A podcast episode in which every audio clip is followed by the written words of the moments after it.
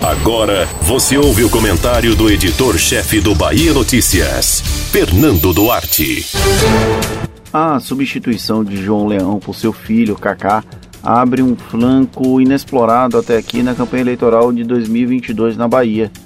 Na condição de vice-governador, o chefe da Alcateia, Lauro Freitense, está agora na condição de potencial atirador e bem mais distante da condição de alvo, ainda que mantenha o nome nas urnas, agora como candidato a deputado federal. E como parte do governo por mais de 14 anos, tem potencial explosivo a cada ameaça mais severa ao próprio filho e ao grupo político a que pertence agora. Na última sexta-feira, após vir a público o pedido negado de busca e apreensão contra si, João Leão foi incisivo ao sugerir que gostaria de falar na eventual comissão parlamentar de inquérito para investigar a aquisição de respiradores pelo consórcio Nordeste, ainda na gaveta da Assembleia Legislativa da Bahia.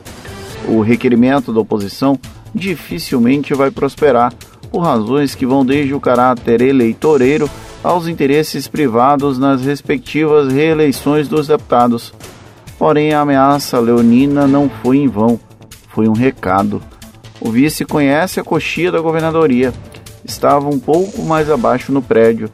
Mesmo que não seja do feitio dele pressionar os antigos aliados, Leão tem méritos para ser respeitado pela fidelidade que apresentou ao longo do período em que esteve ao lado do petismo na Bahia.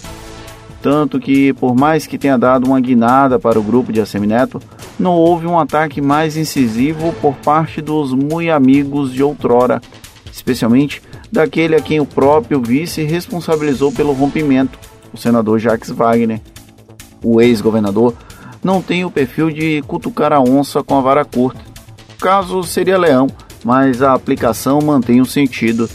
Por mais que ele tenha vocalizado a exclusão do vice de qualquer decisão sobre a chapa majoritária da sucessão de Rui Costa, a definição de colocá-lo de lado não coube exclusivamente a Wagner.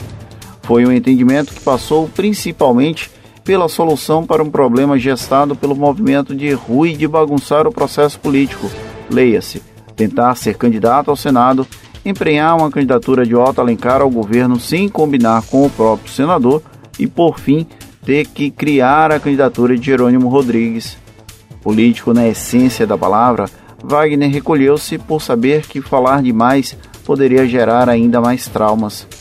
Se o profissionalismo político de Wagner Leão e até mesmo de Otto impera nesse conselho de anciões, o ônus de atacar o vice e os adversários tem cabido a Rui e a trupe do entorno de Jerônimo. Tanto que até o dia 31 de dezembro, a chance do governador se licenciar é nula e parece ter sido habilmente construída como uma vingança para o amadorismo rascunhado nesse processo. Por isso, o flanco aberto por Leão, longe da chapa majoritária de Assemineto, é relevante. Agora, o vice parece estar a rir com hienas e com liberdade para atacar se for necessário. Você ouviu o comentário do editor-chefe do Bahia Notícias, Fernando Duarte.